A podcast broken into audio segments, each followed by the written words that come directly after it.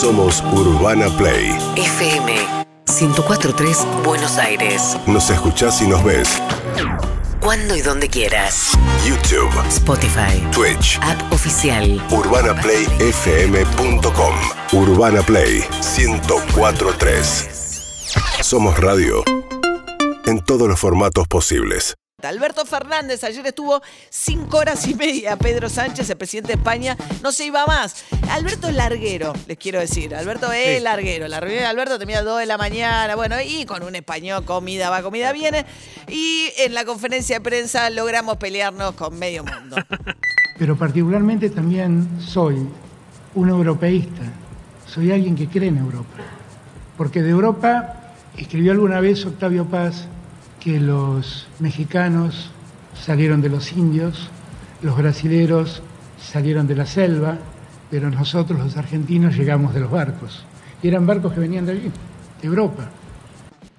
Pero dice, ¿no? Lo- a ver, además lo dice con un tono de una seriedad. y Está diciendo una pavada gigantesca. Y los uruguayos de buquebús, Los y, claro. Por un lado cita a Octavio Paz, que no es el escritor mexicano, el autor de esta cita, está en una canción de Lito Nevia, una frase. Vamos, los brasileros salen de la selva.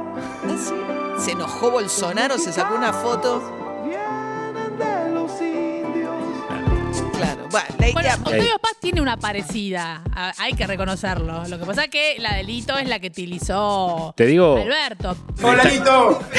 Esta canción, que se llama Llegamos de los Barcos, que es Lito Nevi y los músicos del centro, está subida a YouTube desde hace más de 10 años. Ayer estalló YouTube. Obvio. Muchísima gente empezó a, a- A ver. a meterse a verla y a dejar comentarios. La cuestión es, eh, lo que niega esto, por un lado, ignora que había pueblos originarios, o sea, te diré toda esta idea muy europeísta de algunos de nuestros padres fundadores de que Argentina iba a ser distinta porque de- de- de- veníamos de los blancos europeos, a diferencia de los orígenes, eh, pero además brasileño de la selva, digamos, viene como una cosa eh, rarísima. Bien, mientras tanto, Pedro Sánchez ha quedado azorado. Eh, varios los este, pueblos eh, de las comunidades este, eh, de indígenas argentinas dijeron que era un horror lo que había dicho porque no reconocía la preexistencia de los pueblos originarios, etc. Pero bueno, mientras tanto Pedro Sánchez le dio lo que Alberto Fernández quería, que era un apoyo de España para la renegociación en organismos internacionales de la deuda argentina. Claramente España va a estar siempre del lado de Argentina en sus conversaciones con el Fondo Monetario Internacional, en sus conversaciones con el Club de París. Ahí eh, creo que, eh, digamos, el, apoyo es eh, absoluto, total y, así además lo hemos dicho públicamente.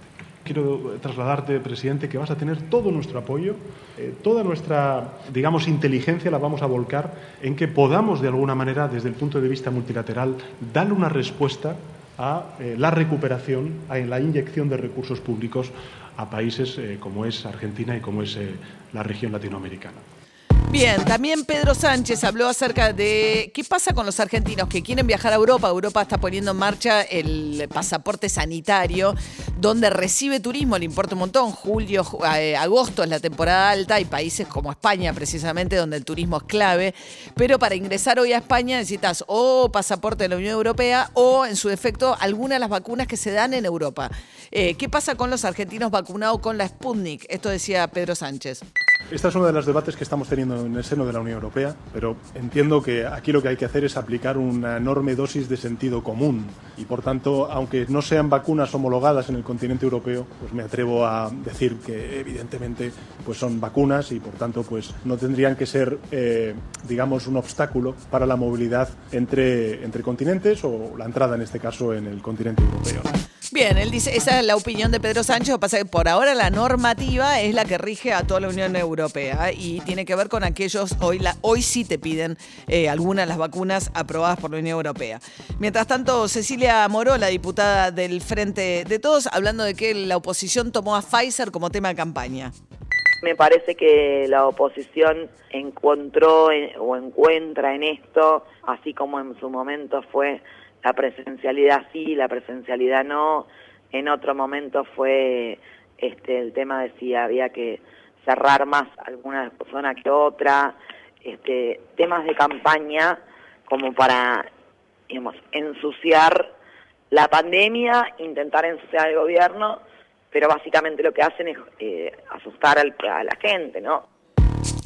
Bueno, me llama la atención que la presencialidad entre ahí, ¿no? Como algo menor dentro de unas eh, la, provincia de Buenos Aires. Ayer dijo eh, que el ministro de Salud, que por las próximas dos, tres semanas, aunque mantengan el ritmo, difícil pensar que cambien las restricciones. Lleva un año y medio prácticamente sin presencialidad de clases en la provincia de Buenos Aires. Ayer Alberto Fernández, adelante de Pedro Sánchez, defendió las, las restricciones eh, que hubo en la Argentina. Pedro Sánchez también las puso en España. De hecho, pierde Madrid contra un argumento muy parecido a los, digamos, anticuarentena.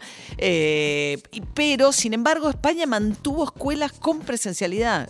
Incluso a diferencia del resto de Europa, Pedro Sánchez, que defendió muchas restricciones, mantuvo escuelas abiertas permanentemente. Fíjense lo que decía ayer Nicolás Kreplak. Por el momento no estamos en condiciones de abrir más, todavía son niveles muy altos de casos y que la verdad que mm, lo que se ha visto es que cerrar un poco tiene efecto y que también abrir un poco tiene efecto. Claro. Entonces yo creo que serían tres, cuatro semanas más de, de sostener este tipo de restricciones y, y ver si ya pasado este tiempo tenemos una cantidad de inmunización suficiente como para poder empezar a pensar una cosa distinta. No sea cosa que tengamos que, que, que abramos las clases y tengamos que volver eh, Claro. a, a restringir a porque empiezan a aumentar los casos, los casos. Entonces, en este momento que se producen tanta tanta inmunización, nos parece que hay que darle las semanas necesarias, las dos, tres semanas que los cuerpos necesitan para producir los anticuerpos. Ahora, si ese es el esquema, dos, tres semanas más como estamos y ya lo están pensando, adelanten las clases, las vacaciones de invierno, adelanten las vacaciones de invierno. Entonces, va- el 15 de julio son las vacaciones de invierno. Claro. Entonces, que va a empezar el calendario, a los tres días va a decir, chicos, vuelvan a clase. Ridículo. A mí me parece realmente que tiene que estar mucho más presente en la agenda. Mientras tanto, Carla Bisotti, la ministra de Salud, abordando el tema de qué pasa a aquellos que después de la primera dosis, el intervalo para la segunda se extiende más allá de los tres meses, particularmente la Sputnik, porque hay mucha escasez de la segunda dosis de la Sputnik, cuyo componente es distinto de la primera. Hay que transmitir muchísima tranquilidad en eso. Argentina va a completar los esquemas de vacunación de todas las personas. El intervalo de tres meses es un intervalo de tiempo arbitrario y las vacunas no se vencen, las dosis no se vencen. Lo que hace la primera dosis es dar el porcentaje más grande de protección y la segunda los fortalece un poco, pero le da más duración. Bien, esto decía Carla Bisotti, que dijo que si se mantiene la, recepción de vacunas al nivel que estamos recibiendo, bueno, dice que la situación podría estar más aliviada en agosto. Claro, hay que pensar, y eso lo decía Kreplak antes, ¿no? Que desde el momento en que alguien se vacuna hasta que tiene la inmunidad pasan dos, tres semanas.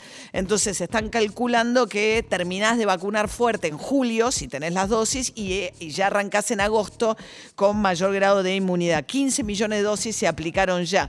Según la ministra de Salud, en el área metropolitana, bueno, tiene, fíjense lo que dice sobre clases. El AMBA, vos fíjate que arrancó con más de mil eh, casos en los últimos eh, 14 días por 100.000 habitantes y ya está llegando a 700. O sea que el, llegar a 500 hace que puedan, eh, digamos, di- salir del, área de alarma y poder eh, reiniciar las, la escolaridad. Entonces, me parece que estamos cerca, me parece que cuando vemos este, este indicador, el AMBA está bajando y, y no, no está todo dicho de ninguna manera, es que tenemos que esperar hasta que pase el invierno Eh, invierno sin clases, decía, no hay que esperar a que todo el invierno sin clases, decía Carla Bisotti. Igual la Ciudad de Buenos Aires mantiene, la, a pesar del semáforo epidemiológico y el decreto vigente, lo que dice la ciudad es que la baja, que es paralela a la de la provincia de casos, está mostrando que no hay incidencia de clases, porque la ciudad mantuvo las clases. Urbana Play Noticias.